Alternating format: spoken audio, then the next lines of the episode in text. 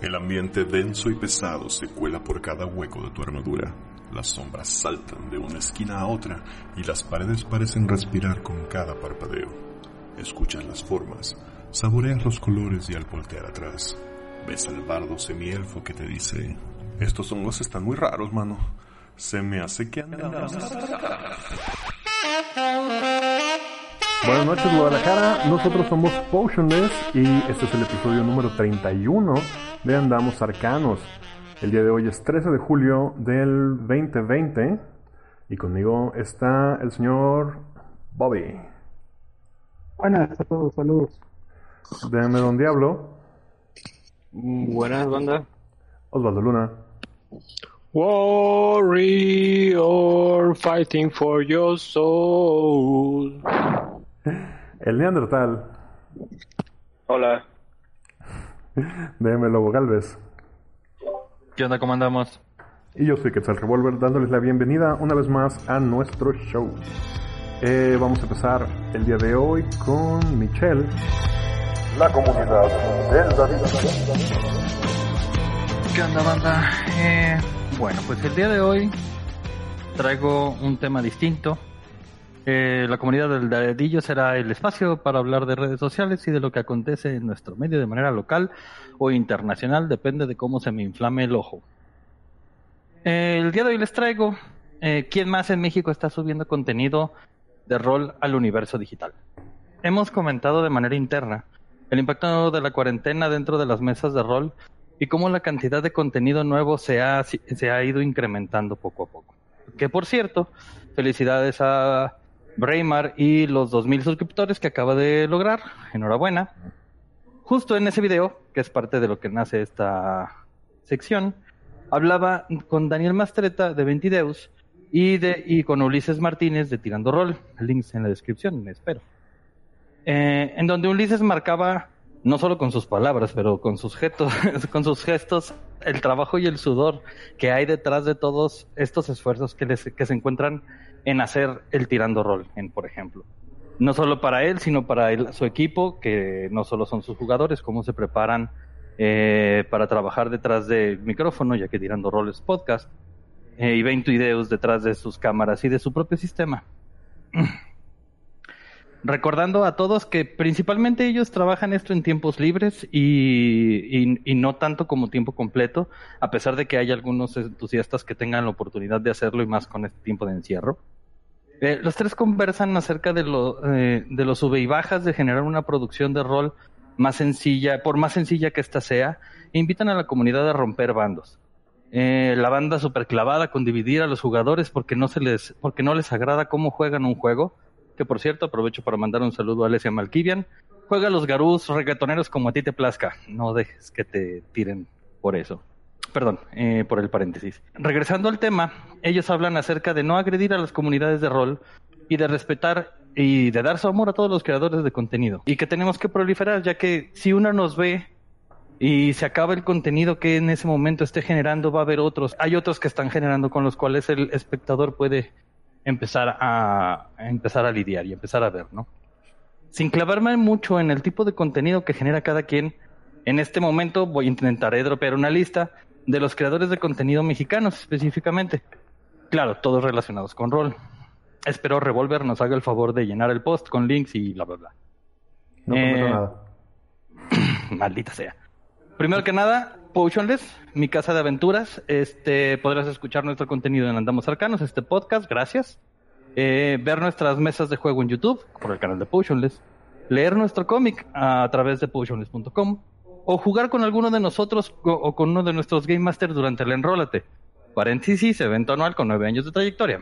Tirando rol, obviamente, por Spotify, Apple Podcast y las más renombradas del medio. 20 videos que puedes ver directo en YouTube, su canal, o podrías escucharlos en Spotify. Fallo Crítico, canal de YouTube también, con el mismo nombre. Warius, también en YouTube. Están los de Reroll, DXD o D&D. Ellos los podrán ver en Twitch, en vivo, o sus recapitulaciones en su canal. Y Arjuna Solís. También lo podrás ver en YouTube con pequeñas este, cápsulas de contenido para rol. Como dije antes, sumándome a la voz de todos, vamos compartiendo nuestro contenido, el cual es bueno en diferentes niveles. eh, no hay que ser duros con la producción y que la banda neta no se clave, ya que todo el mundo se esfuerza por sacar este contenido. ¿Ustedes qué opinan con respecto a este movimiento de dejar de hacerla de pedo? Ah, no, eso es básico y, y A punto que no lo haga. No, sí, el punto de esta sección no es tanto únicamente dropear lo que dije. No somos muchos los que están creando contenido, pero cada vez somos más. Pero principalmente la discusión del qué opinan con respecto a las diferentes comunidades que tenemos en México y p- incluso la toxicidad que estas están generando para evitar que el contenido fluya. Yo tengo una duda. Sí, no, no voy a meter, poner en duda el pedo de la toxicidad porque, bueno. Pero mi duda es, esto es como un llamado a no hacerla de pedo y no criticar a los pendejos a los que están subiendo contenido. Mi pregunta es, ¿había alguien haciéndola de pedo en particular? ¿Tirando mierda o algo así? Ándale. Si hay, pues saca el chisme. Eh, Digo, si Órale, es a que, ver. digo, digo, si, es, ¿Sabemos? si- si es que era un- una onda así súper específica eh, centrada en algo, si era así como un, un llamado abierto, pues sí, es muy loable y me parece muy bien y muy lógico, pero me quedó la duda. es un, es un llamado abierto a partir de la historia que tenemos en México como roleros. Desde hace mucho tiempo los, los grupos de rol están divididos por sus diferentes formas de pensar y se atacan entre ellos por cómo juegan o no juegan un juego. La mención que hice con Alessia Malkivian fue justamente algo que sucedió. Ella propuso, ella expuso sus personajes de Werewolf, los cuales eran dos humanos, los cuales eran reggaetoneros porque están en el sur de América, los cuales sus- le sucede la transformación del hombre lobo. Y recibió una cantidad de ataques pues bastante considerable por el hecho de que no, es que así no se juega un hombre lobo, es que debería de ser más gótico, es que debería ser más oscuro, es que debería, es que debería, es que debería. Todo el mundo dándole, dándole una directiva de cómo jugar. Y no es solo con ella. Esto ha pasado a lo largo de toda la historia de rol y, las, y los pleitos y por lo que ha caído los grupos de roleros en México ha sido por esta grilla interna. Que la hemos vivido de cierta manera, no explícita, pero sí se crecía como no solo no van al, al enrólate, sino hablan mal de él a veces. Los pinches vatos se quieren hacer de vato. O, otros que se quejen porque no porque no compartimos la manera en que hacen las cosas. Otros que quieren hacer diferentes. En World Latinoamérica y en los y en Mundo de la Oscuridad es muy conocido los pleitos que hay entre esa banda. Es a raíz de todo esto el llamado a decirles ya basta. Queremos jugar y divertirnos. Bueno, creo que algo, digo, tengo poco tiempo jugando rol y aún menos tiempo siendo activo en comunidades y en redes con ese tema. Pero obviamente sí está la toxicidad implícita de cualquier medio, porque pues gente tóxica hay en todos lados. Pero creo que lo que más puede afectar es todavía este pedo de gatekeeping que se da mucho, como lo que mencionas, de gente creyendo que puede decirte cómo tienes que jugar y cómo tiene que ser tu producto, la cual sí se me hace una mamada. Hay muchas bandas que no les gusta lo que están haciendo en YouTube porque no juegan con su manera o narrativa o de hack and slash o lo que sea, cualquier pretexto que pueda ser. Y llegan a criticar la producción por eso, solo por eso, solo porque no les gusta, lo cual pues tampoco no es muy adecuado. Sí, e- eso sí pasa bastante, digo, eh, en lo personal, por ejemplo, no, bueno, no me gusta cómo juegan los de Ventideus, sin embargo, su producción está súper chida, el arte que usa este güey es, maravilloso, pero de alguna forma, de- bueno, no es que jueguen mal, no, porque no hay forma correcta o incorrecta, bueno, a veces, este, pero creo que me un tipo de juego del cual ya no me puedo este meter, ¿no? Es el tipo de juego que ya no me gusta, que antes igual sí hacía mis campañas de manera que todos los jugadores tuviesen este esta parte en el enorme maquinaria de, del del cómo se dice de, toda la trama de la campaña y ellos saben como el engrane que mueve todo Eh, ya eso neta me da mucha hueva y prefiero como hacer cosas o campañas más simples en realidad pero no por eso es que sea malo, al contrario, creo que son muy buenos este jugando cuando los veo. Pero que pues ya no es mi estilo. Pero, eso sí, no la hago de pedo. La neta, más bien, aplausos a ellos y, a, y a- también a, al Ulises, que su podcast está chido también. Lo he escuchado. Pero, insisto, no es mi estilo de juego, creo. Bueno, depende. Si es a lo mejor sí. Híjole, Lo que es muy diferente. muy diferente verlo jugarlo. Yo Ah, siempre. siento que estoy en una posición muy extraña eh, respecto a, hablando en este tema, porque 80% de las partidas que yo he narrado como DM han sido frente a una cámara. De hecho, la primera, o sea, yo me estrené como DM con, con Basatilpe, con Storm King's Thunder en el canal de YouTube. Entonces, mi approach siempre ha sido pensando en que nos están viendo. Entonces, yo, yo como jugador, y hace poco le decía a alguien con esa, güey, ¿cuál es tu edición favorita? Mi, mi edición favorita para jugar es segunda. Mi- a lo mejor porque empecé jugando segunda y es, y es, y es, y la mesa de la ronda que tenemos es de segunda y es una de las que más me divierto. Pero mi, mi edición favorita para narrar es quinta. Porque de nuevo DM disléxico se, se acopla mucho a mi, a mi manera de narrar. Y siempre este, esta, es- he he visto esta diferenciación en cómo juega la gente y es o están jugando ellos o están jugando para una audiencia, que es por ejemplo lo que hace Critical Role. Entonces ahí creo que cae el pedo de si te puede gustar o no, o no gustar, o sea, porque por ejemplo como dices tú, Chuy, ves a los de videos y me queda perfectamente claro por qué lo dices, o sea, no es la manera en la que tú, en la que tú jugarías, porque no es la manera en la que jugamos ronda, por ejemplo, o en la que hemos jugado ronda o cualquiera o otras flautas, que es lo que yo he jugado contigo. Ajá. Pero por otro lado, de nuevo, de- eh, hablando de esta posición rara en la que yo me siento, en la que soy un jugador viejo, creo que soy el más viejo de la mesa, pero... ¿No? Ah, bueno. Este, pero soy nuevo. O sea, yo soy, o sea, roleando soy generación Critical Role. Entonces sí, sí puedo, digo, híjole, sí, sí, sí me engancha, sí, sí me gusta. No es como jugaría yo probablemente, pero me gusta verlo. Entonces creo que cabe perfectamente cualquiera de las dos opciones que tú digas y, y- y como dices, no creo que haya una manera incorrecta de jugarlo. Creo que la única manera incorrecta es que no te estés divirtiendo. Exacto. Y, pero sí puedes decir, "Mm, ok, no es para mí.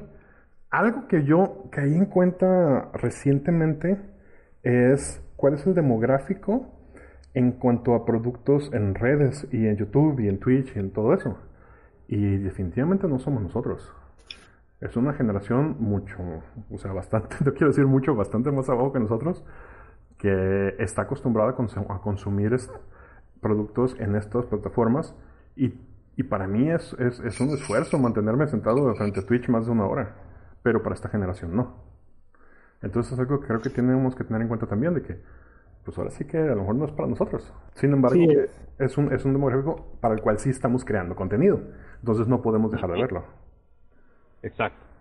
Sí, aunque esté por análisis, tenemos que revisar qué es lo que se está haciendo, apoyarnos, porque al final de cuentas pues, estamos solos contra lo que se haga de cualquier otro medio contra el que compitamos, que no tenga que ver con rol, pero sí con entretenimiento, eh, de fantasía principalmente. Entonces sí habría que pues respetarlo, analizarlo y simplemente ver, a lo mejor hasta algún tip se puede sacar de, de revisar el material de otros creadores de contenido. Y si tú como o, escucha, como consumidor del material, no te complace y sientes que hace falta algo y que tú podrías agregar ese algo, pues aviéntate al ruedo y haz, haz tu propuesta. Hay cabida para todo. Incluso, incluso desde el punto de vista más que decir, ay, no me gusta lo que hacen, voy a hacer lo mío, pues diles qué es lo que te gusta. Y si ellos como creadores de contenido lo que tú quieres lo pueden hacer y les interesa hacerlo, pues ahí tienes lo que te hace falta.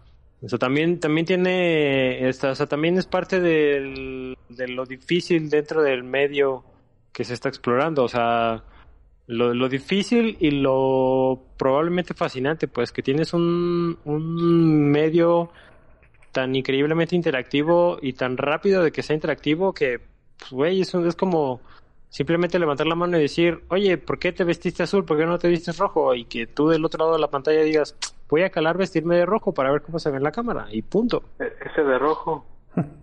Exacto. Sí, no, y creo que si te vas a, al principio de nuestro canal de, de YouTube, que pues, para la gente que está escuchando esto y no sabe que existe, Osvaldo, tú me puedes dar este dato. Tenemos ya más del año y ¿cuántas horas tenemos ya de contenido ahí? Creo que son un chingo. O sea, andamos por las 100 horas, no más.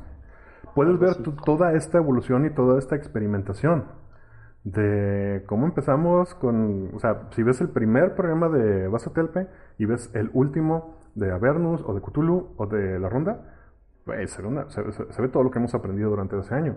Entonces, esto es un proceso normal. Y, con, considerando de nuevo la, la, poca interacción que ha habido entre el espectador, porque pues el, efecto de globalización, pues no tenemos tanto dinero, pero es ese, es ese pedo, pues como de, oye, ¿por qué no eh, la, la, la, principal y la básica, la que todo mundo debe tener como regla, si te vas a meter en contenido audiovisual, lo primero que tienes que cuidar es tu audio, audio y después tu visual. Y de ahí todas las cosas que nos han dicho, ¿no? es, ¿Por qué no acomodas a las chicas en medio? ¿Por qué no las pones más cerca del micrófono? ¿Por qué no haces esto? ¿Por qué no haces lo otro? Y eso es, eso es sin que nos hayan dicho realmente Oye, ¿por qué no haces aventuras más peligrosas? Oye, ¿por qué no los pones más en, peligro? Oye, ¿por qué no los matas? Oye, ¿por qué los les permites tantas pendejadas? O sea, que es que son las otras cosas que, que por las que estamos discutiendo ahorita, ¿no? Como que como que la gente dice, "Ay, es que es el tipo de juego que tienen está bien de la verga y por eso no los veo."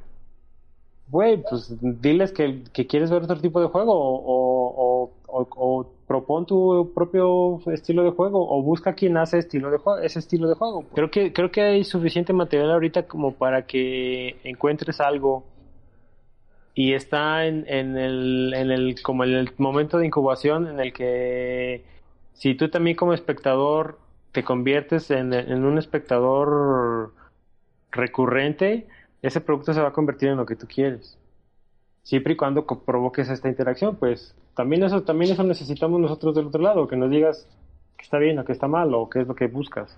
Sí, el feedback, la retroalimentación, que nos den opiniones, porque si no, todos los, todos los, todos los contenidos que hay van a seguir creando con los errores que estás viendo como, como espectador. Si no les dices, oye, esto no me gusta, pues no lo van a corregir. A lo mejor ellos ni siquiera se lo habían dado cuenta o no lo tomaron en cuenta exacto, y no necesariamente que sean errores, es, es como una propuesta como eh, simplemente como ¿por qué no haces el juego más peligroso, no? O sea, ¿por qué es, por es tan light? Y, cosas así, pues, que a lo mejor nunca habías pensado y valdría la pena experimentar, pues. Y se me andaban muriendo a dos horas de empezar la aventura, ¿eh? Cállate, Joto. Otra cosa que también me, me salta es, ok, la gran mayoría del contenido que estoy viendo es o de quinta edición de Calabozos y Dragones o un homebrew basado en quinta edición. Y creo que es muy definida cómo es la comunidad que juega mayormente Calabozos y Dragones. Tengo mucha, mucho morbo de saber cómo es la retroalimentación o simplemente la audiencia, por ejemplo, de una aventura que sea de vampiro, porque me queda súper claro que la comunidad de World of Darkness es diferente y es mucho más enfocada a, este, a esta onda narrativa. Sería cosa de aventarse el, experimento. Mira, yo he visto el crecimiento de, también había mucho oferta, ha aparecido mucha oferta en cuanto a partidas en, línea, sobre todo ahora por la por lo mismo de la, la libertad que te brinda el tipo de juego. Vaya, no es tan necesario tener como unas tiradas físicas eh, muchos lo han solucionado con, bots en Discord para llevar las tiradas. Eh, hay mucho contenido nuevo de gente jugando en línea a través de Zoom o a través de Twitch, de Vampiro. Y cada que alguien aparece y me dice, oigan, estoy haciendo mi proyecto y veanme, sí hay, siempre ha habido una respuesta positiva en por lo menos entrar a verlo. Ya y sí hay una retroalimentación. Oye, esto está mal, esto se escucha así, está, no sé, hasta no en mal, yo no me tocó ver en mal plan que alguien diga, esa, esa regla no se aplica de esa forma, pero sí hacen la observación de creo que te equivocaste en esta regla porque funciona así. Pero pues es tu juego, a final de cuentas, y esa siempre es como una, una frase que acompaña a la señalización de que algo no se aplicó como debe ser en el manual. Eh, pues mira, así no se aplica, pero pues funciona para la, lo que estás narrando, date, está bien, tú sabes. Y bueno, algo que, algo que está sucediendo es algo que creo que ya lo había comentado con algunos, que yo, he, que yo lo comparo mucho a algo que pasó hace 10 años cuando yo empecé a hacer webcomic con Revolver, de que ya existía, pero había poco material en español y pues, muy poco material en México particularmente. Y algo que yo les estaba, recuerdo chingue chingue es, va a haber un boom, o sea, va a haber un boom de gente que va a empezar a hacer esto y de repente se va a saturar esta madre y van a quedar no los mejores necesariamente, sino los constantes. Y esto es un proceso normal y hasta necesario en cualquier medio y creo que estamos viviéndolo en este momento. O sea, la banda se está dando cuenta que a final de cuentas lo único que necesitas es una cámara y tener los huevos de pararte a hablar frente a ella. No quiere decir que vayas a hacer buen contenido, quiere decir que es lo único que necesitas para generar contenido. Y vamos a estar viendo todo este, pues toda esta oleada de nuevos creadores. Ahora vamos a ver quién se queda. Y hablando de contenidos, nada más para agregarme en la lista, bueno, para agregarnos, en, Instagram, en el canal de World Latinoamérica, tenemos varios, eh, hacemos varios eh, videos live, eh, donde conversamos varios de los organizadores del evento con, pues, con gente que organiza en sus respectivas ciudades, o en mi caso yo llevo un, pues, llamemos de un programa, se llama Contacto Nocturno, transmito los jueves de 6 de la tarde a 7 de la noche, aproximadamente es en ese, en ese marco de horario. Entonces, Horario de Guadalajara. horario de Guadalajara. Entonces, para que si alguien nos escucha y tiene ganas de escuchar cosas de vampiro, pues se eche la vuelta ahí lo espero. Bueno, solo entonces quisiera cerrar esta sección que no es mía, pero bueno. Eh, nada más mencionando que los chicos de Monterrey de Reroll están jugando en este momento una aventura en Twitch, ya lo mencionó Michelle, pero cabe mencionar que el, dos cosas. Pr- pr- Primero están jugando Ravenloft y una aventura en Borostokov, que tiene un lugar en mi corazoncito, como todos saben. Y el arte lo está haciendo eh, Fabián Villa, un artista amigo de la mesa, a quien le mandamos un saludo y que al rato nos lo vamos a robar para arte para nosotros también. Compromiso, Joto. Y con esto pasamos ahora a la siguiente sección con Neandertal y La caverna. Consuman mexicano. Platicaba hace 10 programas, que vaya que han pasado rápido, creo, sobre mi primer amo del calabozo. Parte de sus enseñanzas en aquellos días fue que se puede complementar una sesión de juego con un poco de música, ya sea, ya sea de fondo o implementada en maneras más significativas. Cuando aprendí a jugar y dado los espacios donde desarrollábamos la actividad, siendo uno la cafetería de la escuela preparatoria donde atendíamos, donde por obvias razones poner música no era factible, y el otro era la casa de unos camaradas, donde en realidad jamás se utilizó el recurso por uno u otro motivo, supongo que para no molestar más allá de lo que ya transgredíamos con nuestra sola presencia, en realidad jamás consideré que ambas disciplinas se pudieran mezclar. Seguro, los juegos de rol se asemejaban a un libro, que para ser honesto, no puedo leer y escuchar música al mismo tiempo, o hago una u otra, o es como si no hiciera ni una ni la otra. O a los videojuegos, donde todo tiene un fondo musical de alguna índole. Todo esto cambió cuando Norbert nos abrió la puerta de su departamento para llevar a cabo ahí las sesiones de juego. Esta etapa de mi mesa llegó en sus fases finales, por lo cual mi experiencia fue limitada a complementar una campaña de ciencia ficción con música del tipo EBM o Electro Body Music e industrial, junto con ambiente alternativo. Lo cual para mí agregó, o sea, una capa de inmersión que simplemente ignoraba que fuera siquiera compatible. Aun y cuando no, exis no, exi no existía un orden eh, que fuera re relevante a la, a la narrativa, la música sumaba la experiencia. Esta era la labor del aquel entonces anfitrión y narrador.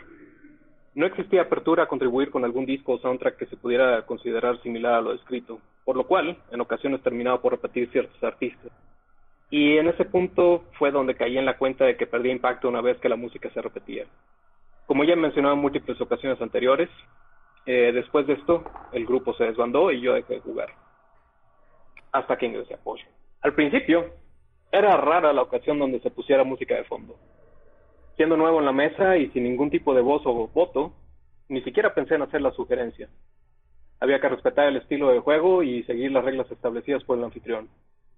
En algún punto, Osvaldo encendió el sonido local y puso Crack the Sky de Mastodon, junto con algún otro par de discos de su elección y uno que otro soundtrack del Señor de los Anillos o The Witcher. Fue ahí donde dije, es mi oportunidad. Durante mi receso rolero, dada mi afición melómena, varios amigos me comentaban que debería poner música en las fiestas, ya que mi gusto y aspecto musical daban para que en teoría fuera una buena experiencia. No me sonaba descabellado, así que lo intenté. Me hice un software para mezclar, el cual aún uso hoy en día, y comencé a experimentar con estilos y géneros. Poco a poco fui desarrollando este eh, mi estilo particular, el cual me llevó a tal cual poner música no solo en fiestas, pero también en lugares establecidos, sin llegar a caer a antros. No porque no me los hubieran ofrecido. Esa actividad me llevó a conocer varios, varios lugares del país, los cuales o solo había pisado de paso o realmente no conocía. Y no solo desarrollé esa habilidad de poner música para una pista de baile, también, durante un corto tiempo, produje mi propio podcast sobre música. Ese esfuerzo duró poco, pero tuvo alto impacto. Aunque usted no lo crea.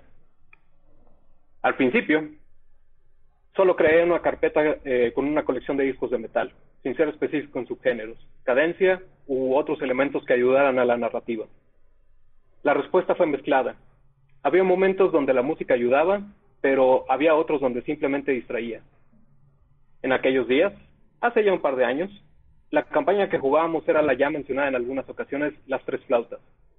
Una aventura, desarrollada en los Forgotten Realms, en quinta edición de mazmorras y cachorotas, con tintes obviamente fantásticos situaciones, y situaciones épicas. Poco a poco, conforme fui entendiendo la dinámica de la mesa y el estilo narrativo del diablo, fui mejorando mis listas de reproducción, utilizando subgéneros como el power, el doom, el heavy y el progresivo, los cuales creo que empataron de mejor manera con la historia contada. Fue entonces que se planeó y ejecutó aquel mítico retiro rolero, una propuesta que le hice a la mesa de aislarnos de todo en medio del bosque, solo para jugar rol. Para la ocasión, el diablo comentó que prepararía algo especial. Su único indicativo fue que sería segunda edición de Calabozos y Dragones, y que el escenario de aventura sería ni más ni menos que el de, del de mi plano del horror, Ravenloft. Para aquellos que nos siguen en el cómic de la ronda, ubicado en www.potionless.com, si se regresan hasta el principio y avanzan tres entradas, bajo la que está titulada Algo diferente, podrán encontrar una la lista de reproducción que usé en aquella, en aquella ocasión. En varios momentos, variando por jugador, el comentario y el consenso fue, no mames, qué pedo con la música. Puse especiales mero en esa lista en particular. Más allá de buscar provocar miedo, horror o locura, mi intención era utilizar música relativamente instrumental, evitando las vocales para minimizar, la distracción que de repente conllevan, que evocara obscuridad, agonía, paranoia y la eventual opresión sonora. Para estas alturas, ya era consciente de qué es la narrativa y no la música quien lleva el ritmo de la aventura. Y sabía que el volumen no era mi aliado para generar impacto. Durante las sesiones que comencé a experimentar, descubrí y acepté que, aunque la música ayuda, un volumen alto, donde ya sea el narrador o jugadores tienen que alzar la voz, es, detrimento en la sesión de juego. Por lo tanto, la música debe de ir de fondo. Pero es cuando todo se calla después de una narración exhilarante, donde la ambientación sónica conecta y amplifica el estado mental de la mesa. Hablando de la ronda, a partir de ahí, comencé a incluir dos canciones eh, en particular al inicio de cada sesión de la ronda. Una es La voz del alma, del grupo Death, un track legendario, instrumental, por cierto, el cual en mi mente al menos transmite este sentimiento de esperanza y heroísmo que es parte del espíritu de la sociedad. El otro es El largo camino a casa, La puerta de hierro, de la banda Interarma. Otro track instrumental el cual después de recordarle a la mesa con el anterior, que mencionaba, que es la voz del alma, que debemos mantener la cabeza y la cordura en alto, sigue estando, seguimos estando en un demiplano de donde la esperanza, aunque no es nula, es escasa, y el camino a casa será largo, si es que aún existe. Es increíble porque ambos cortes suman alrededor de 7 minutos, donde regularmente se narra un poco de lo acontecido en la sesión anterior y cierra con alrededor de 40 segundos de estática, lo cual siempre noto cómo el grupo no se espera y los deja todos en este trance de atención, esperando que comience la narración. Esto sentó la base para las próximas sesiones y listas de reproducción, las cuales, sin conocer la narrativa o el ritmo, se ajustan de un modo u otro al, al ideal colectivo. Dependiendo de qué se vaya a narrar, construyo algo que bueno, a mí me parece acorde. Por citar ejemplos, en Everron favorezco el synthwave y el drum and bass lo-fi.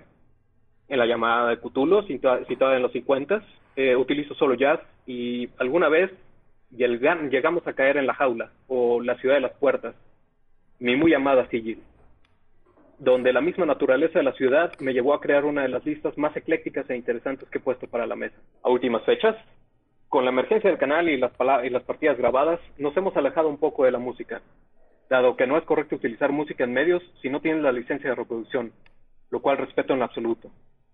Pero, aquí los chavos saben que si va a haber algún evento, de la índole que sea, ya sea el Enrólate o el Día del Hobbit, el Neandertal invariablemente tendrá algo preparado para que escuchemos. ¿Sí o no, putos? sí, pues sí, me consta. Pinches. Recuerda. ¿Ves? Ya hiciste que me acordara de, de cierto fallecimiento de cierta persona, güey, que me... Güey, ya me voy. No me había, captado que diario empezábamos con los dos mismos tracks. Easter egg. Eh, yo, yo, este, en lo personal, Nanny, yo nomás quiero, eh, así que decirte gracias por esos soundtracks, porque la neta sí levantan bastante, eh, pues, la, la narrativa que uno prepara y todo ese desmadre, y, y creo que no sea lo mismo, definitivamente sin esos este esas listas que has preparado. Está... Sí, eso básicamente. Muchas gracias, men. Oye, Nandy, ¿las tienes en tu Spotify o algo como para poner el link para que la gente las escuche? Sí, todas las listas son públicas. Este, no dicen específicamente eh, que son de listas de juego. También tengo ahí listas de reproducción que he creado yo para entretenimiento personal o cosas que sigo y que me, que me gusta que, que, tienen de ahí de contenido. Entonces sí, ahí en mi perfil de Spotify todo está, está público. De repente creo que es muy obvio que es este específicamente de, de Ravenloft, o al menos orientado a, como por ejemplo este, a la merced del mar de las penas, este, regreso a Rivalis, o la casa de cera, o la, la primera este que creo que se llama La Ronda Comienza precisamente o tiene otro nombre pero no estoy seguro. Pero sí hay varios playlists que, que es relativamente obvio que sí ajá ese es el contenido. Dime. ¿cuál es tu user de Spotify? Es Neandertal más, ahí pongo el link en el post de Facebook este, si me siguen en Twitter o me quieren seguir en Twitter eh, mi arroba es Lord Caverna eh, ahí en mi perfil, eh, en la descripción, está mi link de, Spotify también. ¡Ay, qué moderno! Así rápido, tuvieras que decir un solo álbum para recomendar para una partida de rol, ¿cuál sería el primero que recomendarías? Uf, a mí me encanta, eh, creo que se llama Inforgotten Sleep, del grupo Lore. Es un oh. disco de hace, ah, creo que es del 2015 2016, no estoy seguro tiene este un poquito ahí como una onda medio power metal, pero es está ejecutado de una manera brutal. Está, está, muy cabrón. Y creo que neta, yo lo he puesto un par de veces ahí con las, con las tres flautas, es, recurrente por ahí, en lo van a ver en alguna de las listas de, de reproducción. Estoy casi seguro de que en alguna enrólate también lo llegue a poner. Creo que es conecta perfecto con cualquier este, sesión épica, específicamente porque, pues como ya hemos discutido, diferentes mundos evocan diferentes sentimientos. Eh, eh, no sentimientos, sino más bien este, ondas sonoras específicamente. Sí, el ambiente pues del juego es, despierta diferentes emociones o evoca diferentes emociones. De hecho, ahora que, que hablábamos de la, la, semana pasada de este, de este disco de, del vampiro, por ejemplo, tengo ahí en las listas de reproducción una que se llama, no me, no me, no me juzguen, eh, Tócame en la fiesta de Halloween, tómenlo como quieran, este, la cual, la cual yo creo que también en cualquier club gótico sería un hitazo. Además como, me voy a ver muy comercial, muy comercial, Pero ya lo mencionaste ahorita hace rato que los dos lo ponía. Qué bueno está el Ser comercial no está mal. Pero qué bueno está el soundtrack del Witcher, la verdad. Está tan, tanto como para irlo solito como para ponerlo de fondo de aventura. Estoy seguro que un chingo de gente lo usa para eso. Espera, ¿de la serie o de los juegos? De, específicamente del Witcher 3. No, el Ah, 2 ya. también está buenísimo, güey. Sí, el No está me he clavado a escucharlo, lo voy a buscar. El- Lo de la que- creo no que, está creo que a mal. Nia- a Niandi le tocó cuando, cuando recién bajé, porque, porque me llegó la edición Ultra Mega Farola, el, el soundtrack, pero el completo, güey. O sea, todos los que son puros samples y son como... eh, Todo lo que era dentro de juego. Ajá, todo lo que está in-game, o sea, todo- todos los, los mini eventos que están musicalizados, entonces son tracks así como de 20 segundos, nada más como cuando encuentras algo que brilló, güey, o cuando te robas una plantita, o cuando este rescatas un conejo de una trampa asesina de unos hombres lobo. Así, güey. Entonces fue como, yo no, yo no, obviamente no, nunca experimenté esta capacidad que tiene Andy como de crear todo un mood. A mí, a mí lo que, lo que pasó es que la, en, eh, cuando jugábamos segunda edición en la universidad con, con Zack, que fue como una de las campañas más rechonchas, largas y épicas que hemos jugado, el tono empezó a subir bien cabrón de, lo épico y a mí simplemente me, me pareció imposible que no tuviéramos algo de fondo, pues que sonara así de épico como lo que estaba pasando en la mesa. Entonces yo agarré todos los soundtracks que me gustan, que fueran más o menos, que no fueran tan temáticos, pues, o sea, que no es como, ay, voy a usar el príncipe de Persia, sino como más neutrales y los ponía en random. O sea, no eran, no era como seguir la canción 1, la canción 2 y la canción 3, sino es saber qué suena durante lo que sea que duren todos los discos que están dentro de esta lista.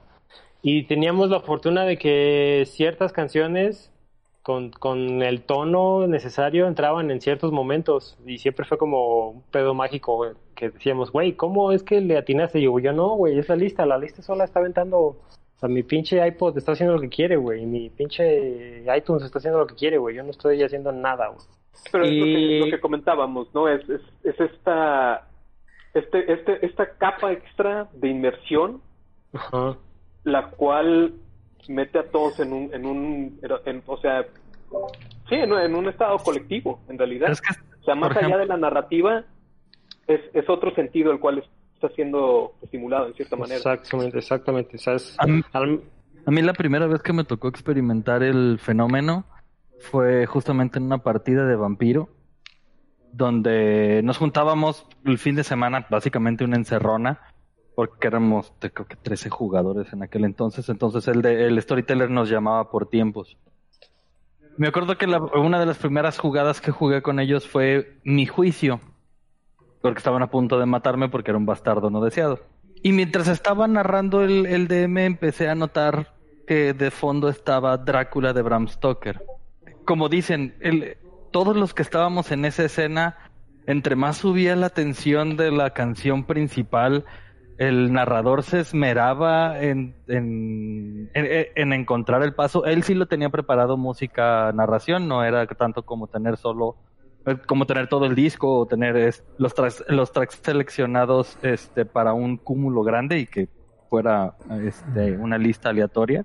Sino él sí tenía preparado el de durante esta escena esta música va a sonar porque pretendo dar este mensaje de esta manera y era muy era una cosa muy muy teatral muy muy fregona. Que sí has logrado Neandy y una vez más pues sí me acuerdo de los pinches el rancho. Sí, ha habido, ha habido varios eventos ahí que creo que sí han sido amplificados con ese, con ese efecto deseado. Ahora, eso es, eso es otro estilo, ¿no? También esta, esta banda que, que en cierto modo, que es algo que yo en realidad no me creería capaz de hacer, este, gente que sí empata su narrativa con su música, ¿no? Y, no específicamente que, que la compongan, sino más bien, o sea, como mencionas, ¿no? Este, vas a narrar algo de, de vampiro clásico, pues a lo mejor poner algo, algo de, este, no sé, música clásica, pero este, saber cómo, cuál, cuál ritmo lleva, estudiar todo este, esta cadencia detrás de, de, la, de la música que vas a poner para que lo, empates con la narrativa que vas a, a, narrar, tal cual, ¿no? Para que tenga, obviamente, el, el triple de impacto, ¿no? Definitivamente.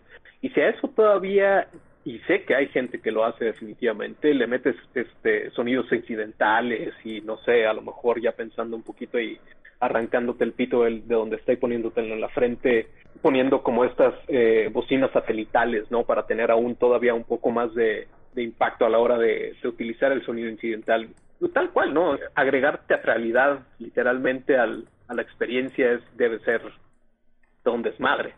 Eso honestamente para mí está, está fuera de, de, mi, de mi rango creativo al menos. Este, yo lo que hago en realidad es, en base a mi conocimiento musical, o a lo, que llevo clavándome años eh, escuchando y lo que me transmiten en cierta manera, es como lo que busco al menos que creo que se relaciona en cierta manera con, con lo que va a suceder.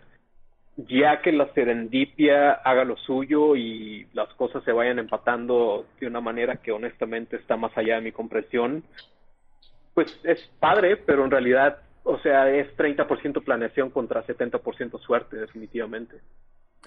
No, bueno, no, no puedo hacer que mi narración mache con los 45 minutos que debe durar cada capítulo del canal. ¿Quieres que mache con la música? Por ejemplo, en mi caso, a mí sí me gusta más el uso de sonidos incidentales, como mencionas, en una partida que estoy jugando de Call of Cthulhu, donde Bobby está jugando. Eh, lo utilizo mucho como recurso.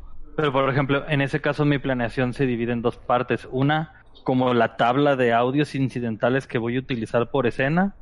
Y dos, el soundtrack de la escena.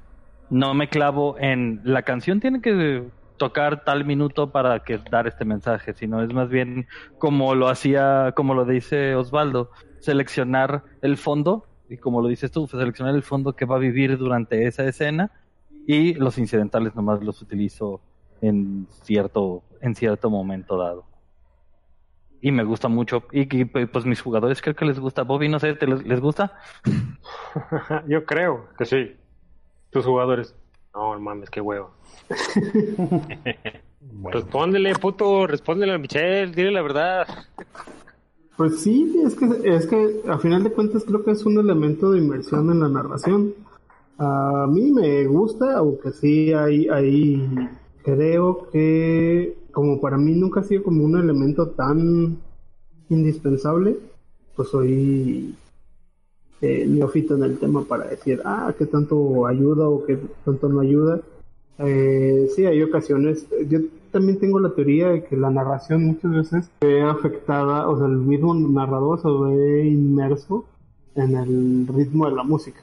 Entonces, creo que eso es lo que ayuda a a que la música entone en la narración, porque en realidad hay como una directriz muy primitiva al respecto. Al estar escuchando cierto tipo de música o cierto ritmo de música al momento de estar narrando, pero efectivamente es un, es un pues es un elemento tan efectivo que se utiliza en el cine, ¿no? Desde hace muchísimos años. Yo como les comentaba otra vez en el en el este, WhatsApp, si pudieran eh, ver esa este, fotografía mental que tengo yo de cuando me cierto evento cierto evento este que los eh, le dio para abajo y acompañado con esa música que justo Andy en su en su lista que cayó como muy este adecuada al momento eh, sí creo que sí sí verían que es muy muy importante. No es imprescindible pues este se puede jugar sin ello pero si la tienes todo. Quiero ver en el cómic esas caras. Quiero ver tu visión, Chuy. Le falta, un rato, pero quiero verlo ahí. Ok, pues entonces ahora sí, continuamos. Vamos a entrar a... El tema de hoy. Tema de hoy. Y bueno, el tema de hoy. ¿Recuerdan hace unos meses cuando... cuando nos habían dicho que este pedo de la cuarentena iba a durar menos de 40 días.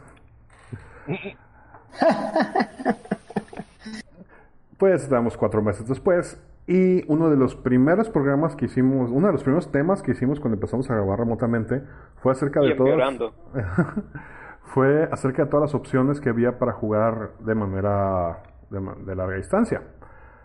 Creo que ya hemos calado las que estábamos dispuestos a probar. No las hemos probado todas, pero hay unas que de plano, pues sí, no, creo que nadie se nos antoja.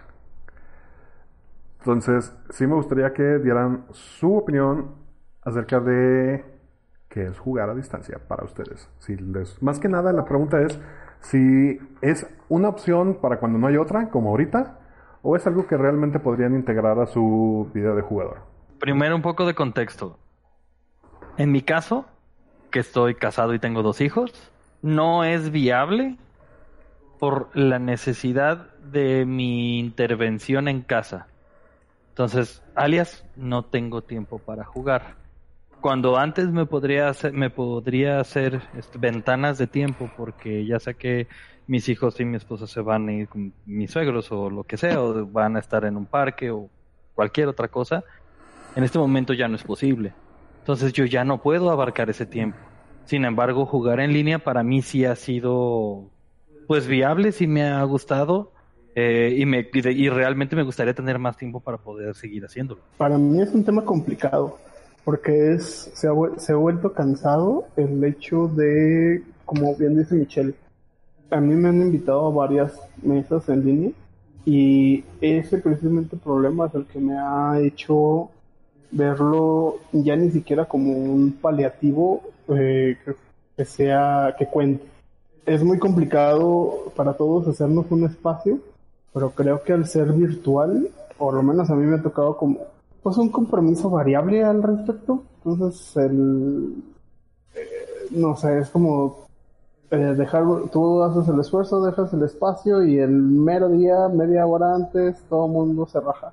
Y me ha pasado en todos lados, entonces eh, se vuelve como, pues, cabos, la neta, mejor pues, hago otra cosa. En lo personal, para mí, creo que ha sido difícil. Yo empecé con Roll 20. Le empecé a correr a mi mesa la ciudad de la Sin Sol, que nos falta ya el último jalón, no lo hemos terminado. Y la empecé a correr porque estaba gratis, junto con la de eh, Forja de Furia, creo que también se llama la siguiente parte. Y pues el plan era retomar ese, juntarnos cada, cada semana para jugar. Si tratamos, no voy a decir que no me divertí, porque la verdad es que sí me lo pasé bien. Y también estamos jugando, bueno, tengo, he, faltado varias, pero estamos jugando con, con Diablo, la de Culto del Caos. ¿Más tuviste dos veces? No, creo que he estado. Creo que tres. Tres, tres, de, tres de cuatro veces que han jugado.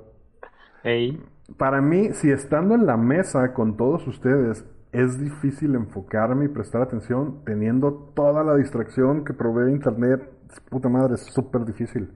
Súper, súper, súper difícil. No estoy diciendo que sea un medio malo, creo que yo no tengo la disciplina necesaria para sentarme a jugar en línea. Todavía narrar se me ha hecho más fácil porque tengo que estar ahí, tengo que estar checando todo y tengo que estar narrando. Dicho sea de paso, dos pantallas, no, en una sola pantalla no podría hacerlo, sí necesito las dos pantallas para poder estar con esa, con esa madre. Qué mal te hemos hecho, güey. sí, ya sé.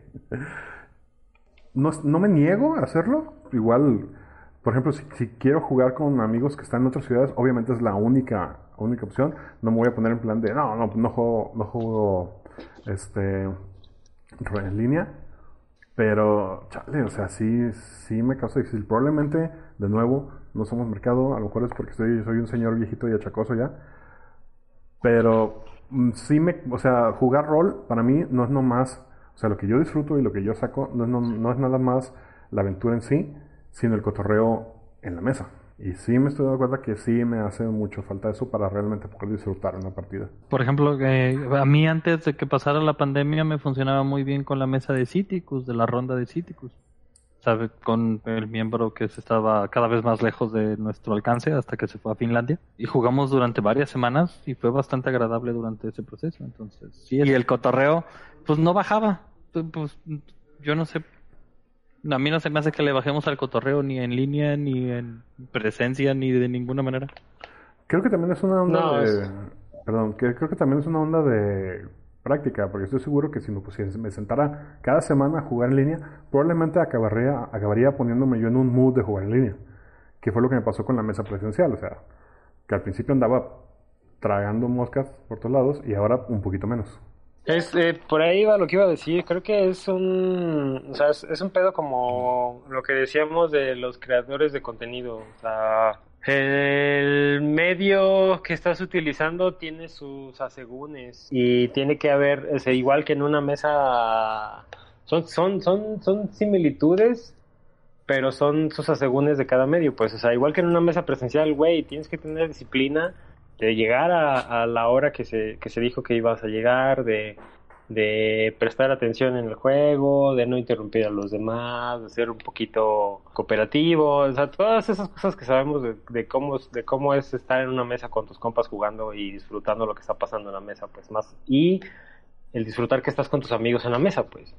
Entonces creo que creo que también el, el, el medio eh, todas estas herramientas para jugar en línea requieren de esa de esa parte del jugador que no sé si llamarla compromiso, pero que requieren como, como este tiempo eh, para que se activen o como, para que funcionen. Eh, me di cuenta en una de las sesiones que tuvimos con Chuy que empezó súper, todos estaban divagando, ¿sabes? Todo el mundo estaba como no estaba, no estaba prestando atención, este, hablaba uno y era como, solo estaba jugando el conchuy y los demás estábamos como tragando un pito enorme, este, no, o sea, como que no había este, esta... Eh, jugador. Y como la interacción, pues como la... La participación, la coparticipación de todos. Exactamente, entonces, pero conforme fue avanzando y conforme la, la las situaciones dentro del juego fueron agarrando a cada uno, eh, ni siquiera porque Chuy fuera a agarrar a cada uno y regresarlo al, juego, ¿no? Sino porque la situación en el juego hacía que todos voltearan y vieran, ¿no? O sea, como, como es, es, es, un ejemplo, no es que haya pasado eso, pero están en una sala y ven cinco pasillos y de pronto de uno de los pasillos se prende una luz. Pues de pronto voltearon dos güeyes. Y luego pues, todos, no, pues esos güeyes decidieron, porque estaban prestando atención, ir a ese pasillo con luz. Y cuando están ahí se apaga la luz y de pronto los otros tres güeyes ya voltearon. Entonces tienes a todos alerta de, nuevo y todos eh, entraron en esa, en, el, en, la instancia de juego y al final, y al final recuerdo muy bien al final el, el, no, bueno muchachos ya nos vamos de chingada porque ya es la hora de chingada, muchas gracias. Y se convirtió en una media hora de, güey, estuvo bien chingón, gracias por jugar, qué bueno que estamos juntos aunque sea por este medio. Y fue como, ok, o sea, también necesitas necesitas tiempo, pues. O sea, eso es como estas similitudes entre el, entre el juego en vivo y el juego en, línea. Es como necesitas ciertas, que pasen ciertas cosas para que caigas ahí, pues. Dices eh, utilizar música para ambientarnos, sonidos ambientales, iluminación, ¿saben qué onda? Este pedo va a ser más cotorro, vamos a estar pisteando, eh, saquen los cigarros, botana, o sea, lo que sea, pero el medio necesita ciertas cosas para llevarte a ese punto donde el juego es esa experiencia increíble. Entonces no, no, no creo que sea un pedo de descartarlo el juego en línea o no, sino entender esas, esas necesidades del medio y decidir si quieres darle esas necesidades o no, pues, porque también es bien válido que digas, no, güey, pues no, definitivamente no, porque no los estoy viendo, güey, los estoy escuchando y no, no los puedo imaginar, entonces no puedo prestar la atención requerida y no voy a llegar a ese punto, mejor no juego. Luego, te toca como cierto compañero de mesa, te saludos a Moy, recupérate del COVID. Por favor. Pasan esas escenas donde dos o tres personajes ya agarraron un rumbo, están haciendo una cosa y como en ese momento puso atención, así, y yo estoy ahí y hago esto, y así, tú llegaste sí, y venías. La típica, estoy en todos lados. Exacto, ese es el almoy diario. Que de hecho para el almoy no siempre es presencial, digo, no tiene que ser presencial a huevo para que le pase eso, por cierto. A él y a Michelle, cabrón, también Michelle, pinche goblin. Ahí estoy, y ahí estoy, y ahí estoy, decídete, cabrón. Creo que para mí algo que también extrañé o me hizo falta es esos momentos cuando tú no eres parte de la acción principal, pero puedes tener interacción con otros jugadores. Digo, idealmente sin, sin interrumpir a los que están jugando, ¿ah? pero pues bueno. Y acá no la tienes, o sea, no puedes, porque aquí solamente es lo que está pasando. No hay esa... Ahí difiero. Difiero bien machín, güey. Y lo, y lo vivimos también en una sesión con, con Chuy. Ah, bueno. Chuy, Todavía no acabo. Ok. Otra es que yo como narrador mientras estoy narrando, estoy viendo a mis jugadores. Y estoy viendo cuando uno se me está yendo. Entonces trato de mandar hacia allá la, la atención o meterlo o de repente meterle algo si nomás le veo que está paloteando en el celular. Y esos pequeños segundos en línea que no los ves y que no sabes qué está pasando, a mí se me hacen eternos, güey. Y sí, es un poquito frustrante también. Ya, pero pues, ¿por qué no juegan con video, güey? Es una opción. No quieren. Ah, no tengo pedo. Nada, también, también estás hablando de, de tus jugadores de, del- la cosa esa que intentamos jugar. Y, güey, de ellos papalotean naturalmente un chingo, güey. Ajá, y por ejemplo, mi- es una mesa difícil porque papaloteo mucho, pero en vivo yo puedo traerlos y encarrilarlos y arreglarlos de, de regreso. Claro. Acá se me hizo muy difícil. Y vuelvo a lo Sí, es mismo. A lo mejor me falta práctica nada más, sentarme más tiempo, acomodarme a la plataforma. Es que eso es lo que digo, o sea, el, creo que cada medio tiene eh, como necesidades específicas de parte del usuario, güey. O sea, co- como dices tú, o sea, en una, en una mesa en vivo tú tienes ese control que, que no es un control que necesites porque en realidad tu jugador debería poner de su parte, güey. Y papalotear lo menos posible y tragar el menos pito posible en el teléfono y poner atención lo más que se pueda. Entonces, realmente no es que tú en vivo tengas ese, ese control, es que en vivo tu jugador pues le vale verga. Creo que al final también tiene que ver con el hecho de que es hábito. Es no puedes juzgarlo por las primeras cuatro o cinco veces que jugaste o corriste.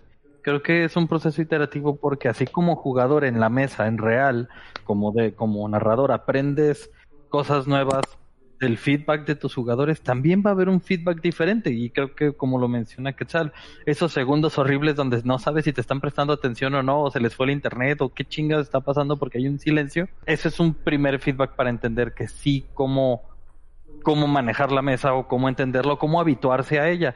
Lo que mencionas, el tener la conciencia de que, hey, todo el mundo se está haciendo un tiempito para que nos juntemos a esta hora, ¿no? El- no es una obligación, pero es, es como ser consciente de que todos le estamos echando pues, nuestras horas. Y Sí, o sea, y, y no, no, no nada más a, perdón, no nada más en, en- o sea, en esta como división de, de DM, que de, el DM tendría como un montón de responsabilidades. Güey, también como jugador tienes responsabilidades, güey.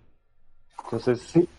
Es, Eh, es ahí es- donde me remito a, a ese capítulo en el que hablamos de las plataformas para jugar en línea, donde hice el comentario que creo que no me di a entender o no entendieron en ese momento, al cual me refería que necesita, el jugar en línea necesita que haya más compromiso de parte de todos, para respetar tiempos, para poner atención, para poner de tu parte, para escuchar lo que están haciendo otros mientras tú no estás en la escena. Eh, y esto es lo complicado, sí es complicado como ya, me- como ya mencionamos con el ejemplo de Moy, si es complicado en una mesa en vivo, pues más complicado es en una mesa este, A distancia. donde no te estás viendo, que donde en la otra pestaña tienen a la Pizza Girls. La competencia es muy, es, es muy, es muy dispareja, no le vamos a ganar. Y como nos escuchan, pues nos gusta tragar mucho hito. Ahora, no estoy para nada cerrado a- y de hecho me gustaría mucho jugar en una mesa un día, un- un- una mesa que tenga, que sea su modo de jugar normal, o sea, que tenga ya mucho tiempo jugando y ver pues estas dinámicas como, como son, o sea, cómo las han resuelto, cómo se mueven, pues porque me imagino que pues tiene que Pues haber una me- manera. Aquí me refiero a 20 Deus. Ellos precisamente es lo que se han hecho y se han dedicado a hacer. Una mesa que funcione en línea y grabarse en el proceso. Sí, o sea, vol- volvemos al mismo, al mismo contexto, pues, o sea, el, el cómo abordas el medio que estás utilizando para el objetivo que es jugar y divertirte, pues. O sea, yo, yo sí he tenido un par de buenas experiencias. O sea, más bien mi, experiencia en general ha sido buena.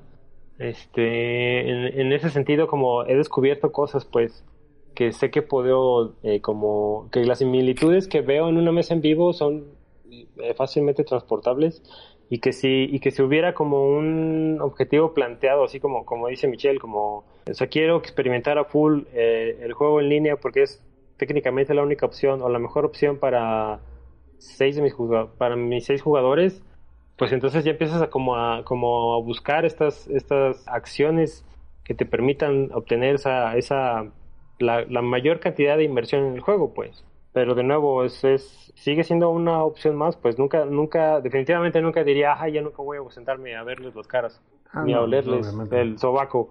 Porque pues la neta los extraño un chingo, güey, los extraño un chingo, eh, eh, verlos, como dices tú, pues, o sea, verlos, es, era, era como, una vez le dije a Lorena que era como, era, eh, o más bien lo puse, en, no, ya me acordé, lo puse en un post de, de Potionless también, del cómic, eh, es, era nuestra dosis eh, exacta de contacto humano.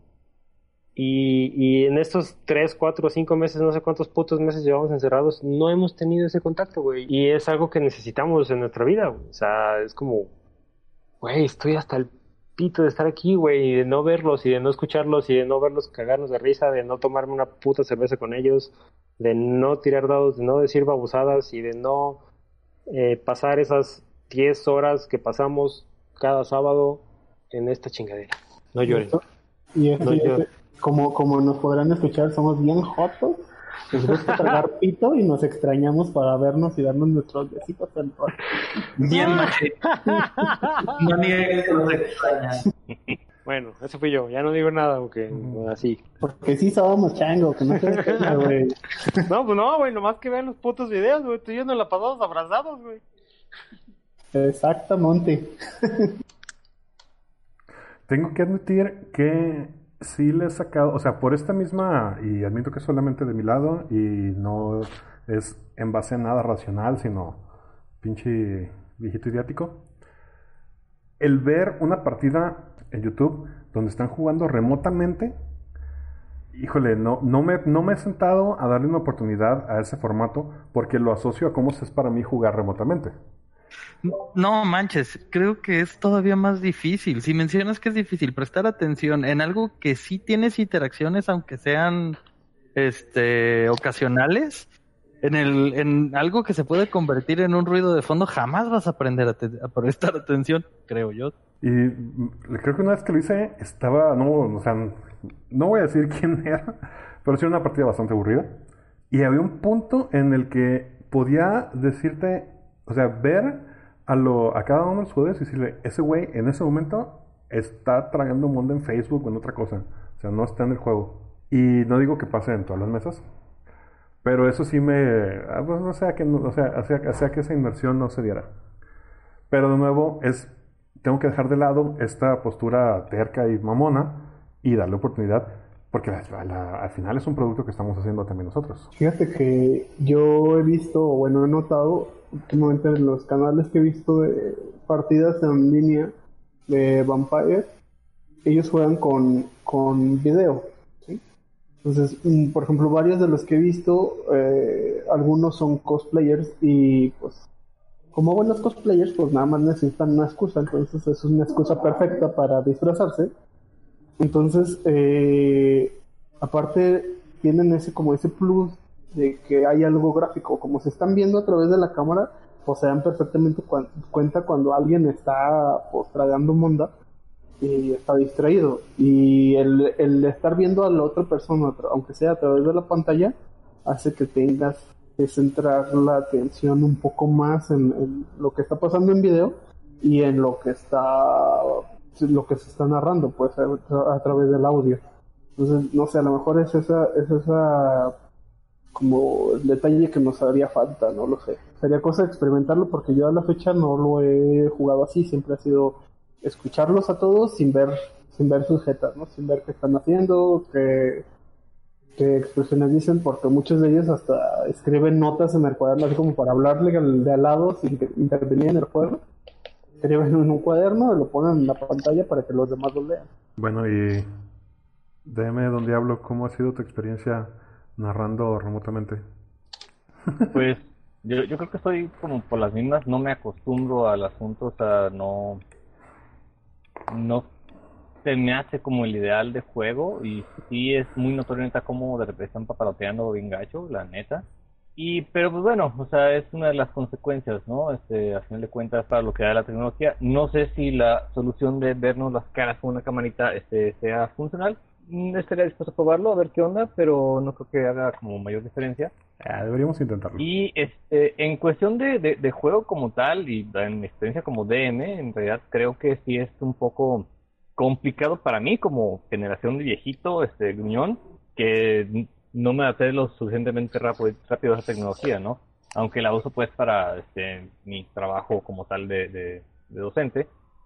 Pero este, creo que el, el, en lo que se ve más afectado el, jugar de esta manera, creo que sí es un poco el cotorreo y esa interacción este, en vivo que tal cual como dice Osvaldo, pues es, es algo que se extraña, o sea, realmente se extraña el cotorrear, se extraña el vernos las caras este más de frente. Yo sí creo que es una buena solución jugar así para la situación, pero no creo que sea este la verdadera forma de jugar. Nunca. Pero si es el caso y es la forma que se puede, pues adelante. Solo que es como... Digo, siempre y cuando tengas la opción, obviamente, porque habrá quien no tenga la opción. Sí, habrá con quien no tenga la opción, es, es lo que está a punto de decir. O sea, es, pues, caray, sales a buscarte de cenar a la calle y lo único que encuentras son los este, hot dogs veganos, por ejemplo. No, espera, espérate, hay, hay, sí. hay, hay, niveles, hay, hay niveles, hay extremos. O sea, eh, sí, güey, o sea, si sales con ganas de un pinche dogo chido con su tocino y todo y lo único que te encuentras es uno este, vegano hecho de lentejas con este factura de caballo o algo así, pues, pero sí. tienes hambre y dices, pues bueno, pues total. Ya que chingado. Ya que chingado. ¿Le sonar como caca adrede o, o, o fue, fue inintencional? ¿Sonar como qué? Que, que sonara como, como si fuera un mojón. O sea, ¿te pasó? no, o sea, te lo, literalmente la, la textura me la, me la imaginé, cabrón, así. La, la pastura con las pinches lentejas y cafecito, mmm, hot de caca. Sí, Hashtag hot dog de caca.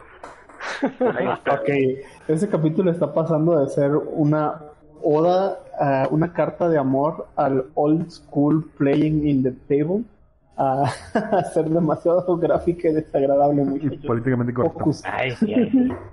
Una cosa Oye, que ok, tengo- yo los conozco, pero los que nos escuchan. una cosa que que nos conozcan, obvio. Digo, una cosa que tengo que admitir que sí me gustó mucho de, de ¿cómo se llama? De, de la plataforma que jugué, que es la de Roll20, que yo sé que lo puedes hacer. O sea, yo sé que se puede hacer, pero a mí me gusta que me den ya todo hecho. ¿Cómo, te, cómo, cómo manejas los handouts y los datos? Y es este formato de Wikipedia, de que un link te va llevando todo, a todo lo que vas necesitando y es súper fácil el acceso. En Roll20 no se puede bajar. En Fantasy Grounds, ¿lo puedes bajar eso como PDF y usarlo en tu computadora o tampoco? No, tampoco. Eh, está descargado en tu computadora porque Fantasy Grounds al fin de cuentas es un programa, no es en web, y tienes acceso a él cuando quieras. Con el mismo formato a través de links y, y conexiones, las cuales se vuelven muy útiles porque como DM puedes hacer notas con esos mismos links. Pero desde, el, desde, el, desde la aplicación, o sea, no entras directamente al, al archivo. Sí, no puedes acceder al archivo.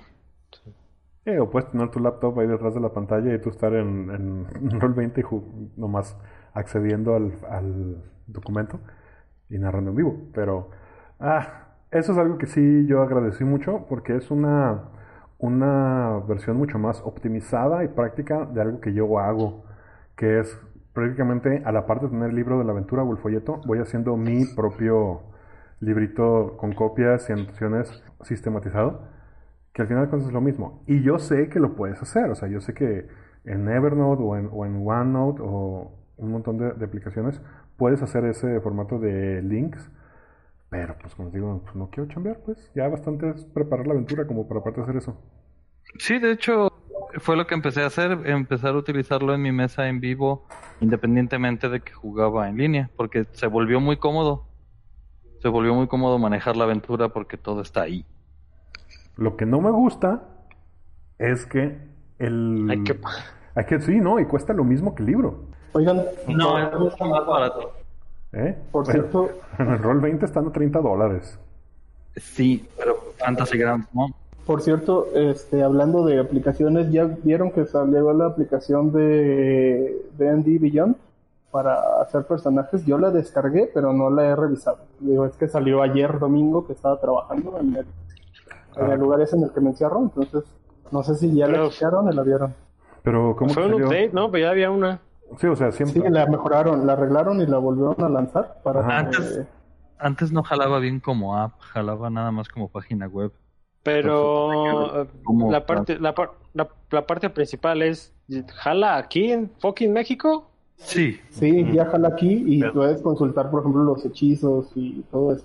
O sea, Siempre Pero- jaló. Es que no, güey, no, no, no, no, no, güey. La aplicación te pedía comprar el manual y cuando querías comprar el manual te decía, lo siento, tu IP está bloqueada, güey. No te puedo vender nada, güey. Oh, no te sabes Sí. decir, he intentado Lo comprar. intenté. Esa es, entonces esa es mi pregunta, o sea, si ya está abierto aquí, o sea, obviamente usar la aplicación sí, güey, pero súper limitado porque estamos regionalizados, güey. Ah, Ese es, no, uno, es uno de los grandes pedos del Sí, mundo. por eso, por eso preguntaba que si ya la habían probado, porque No, ayer, yo- la, yo- ayer la relanzaron y No, sí vi, sí vi el, el relanzamiento, pero no, yo no la bajé por lo mismo, güey, porque la primera vez fue, fue una mierda enorme, güey, y era como, ay, sí, la aplicación, la chingada, y nomás puedes tener un personaje, güey, así como la- sin, sin, sin pagar, pues, o sea, güey, ah, mames, ¿personaje? Entonces, ahora sí podemos decir D&D Beyond patrocínanos. No sé, no sé si diría eso. Algo que está padre, que a mí se me ha hecho bastante interesante, es la integración de D&D Beyond con Twitch. Cuando ves aventuras por Twitch, puedes meterte, o sea, en pantalla, a la hoja de personaje de cada jugador. Está chido, ¿ve? Si te interesa ese tipo de cosas, se me hace un detalle padre. Pero no, la manera de cobrar de D&D Beyond no, no me gusta tanto. Entonces, mi pregunta es si en D&D Beyond puedes hacer contenido homebrew, o sea, puedes meterle tu contenido y hacer lo que hicimos, por ejemplo, en, en Roll20, de que, ah, no, el, el- la plataforma no tiene tal o cual cosa que viene en tal o cual manual, pues lo escribo manualmente y no tener que comprarlo. no, No sé, creo. literalmente acabo de abrir la aplicación y la estoy probando. Lo que sí es te pide que te des de alta con una cuenta o de Apple o de Google o de Twitch. Es, sí, es puro, es, es login como multiusuario, no me acuerdo cómo se llama ese pedo. Eh, no, no creo, D&D si es D&D Beyond, güey, debe estar bloqueado a puro contenido oficial, güey. O igual sea, de- a, a lo mejor, a lo mejor, a lo mejor hay, y no creo que en esta versión, a lo mejor hay un proceso en el que, por ejemplo, si tu, si tu contenido fue aprobado en DM Guild, te la pasan y te pueden hacerlo jalar desde ahí, pero no creo que puedas hacer homebrew, güey. Porque entonces pasa que es una de las razones por las cuales no me gusta la, la Liga de Aventureros, pues que está bastante limitado en sus pedos. Sí, es pedo de, es pedo del mago de la costa, güey. Entonces, Si te permiten hacer homebrew, muy probablemente te van a permitir nada más para correrlo local, no para publicarlo. Como dices, y eso es, eso es como un, es otro pedo. sí, no creo, que- no creo que pase eso, güey. Ni a nivel local, o sea, no en esta versión. Sí, güey, si no podías ni pinches comprar libros, güey. Pues digo que para el final, para lo que yo usaría D&D Beyond es para mudar mis hojas físicas y no estar matando arbolitos y pasarla a la- al celular o a la lap o a la tablet. Güey, PDF, güey. Pues sí, pues sí. Aunque pues tiene su encanto, la verdad, tener la hojita. Y hasta me gusta llenarlas a mano. Digo, la, la, el... También es una mamada, pues, pero el, la- el builder de Roll20 es bastante decente si tuvieras acceso a toda la información, pues. Pero, pues, güey. Sí, lento. Pues bueno, ¿alguien tiene un comentario final? Bien, di- dinos que lo odias. Sin comentarios. Así de feo. Pues en este caso, eh, con eso terminamos el programa de hoy. Conmigo estuvieron el señor Bobby, Cuídense muchachos, esto todavía no se acaba. Hagan, pues usen ya las medidas mínimas. Por lo menos pónganse el pinche cubrebocas bien. DM Don Diablo, Nos vemos, banda, cuídense. Y pues, aguas con los dogos de. de Teja. Osvaldo Luna, Lo que escuchamos al principio fue Matillahu. el Neandertal Adiós. y DM Lobo Galvez. Vean el trailer de Blood Wolf de, del nuevo juego de Werewolf, está buenísimo. Y la música también. Y yo soy Quetzal Revolver diciéndoles nos vemos en una semana. Ya en un par de semanas es la GenCon virtual, así que probablemente estaremos platicando de eso próximamente. Adiós. No olviden seguirnos en todas nuestras redes sociales. En Twitter como arroba potionlessmx, en Instagram como arroba potion.les. Sigan las aventuras de la ronda en nuestro webcomic www.potionless.com y vean nuestras partidas en nuestro canal de YouTube con el mismo nombre.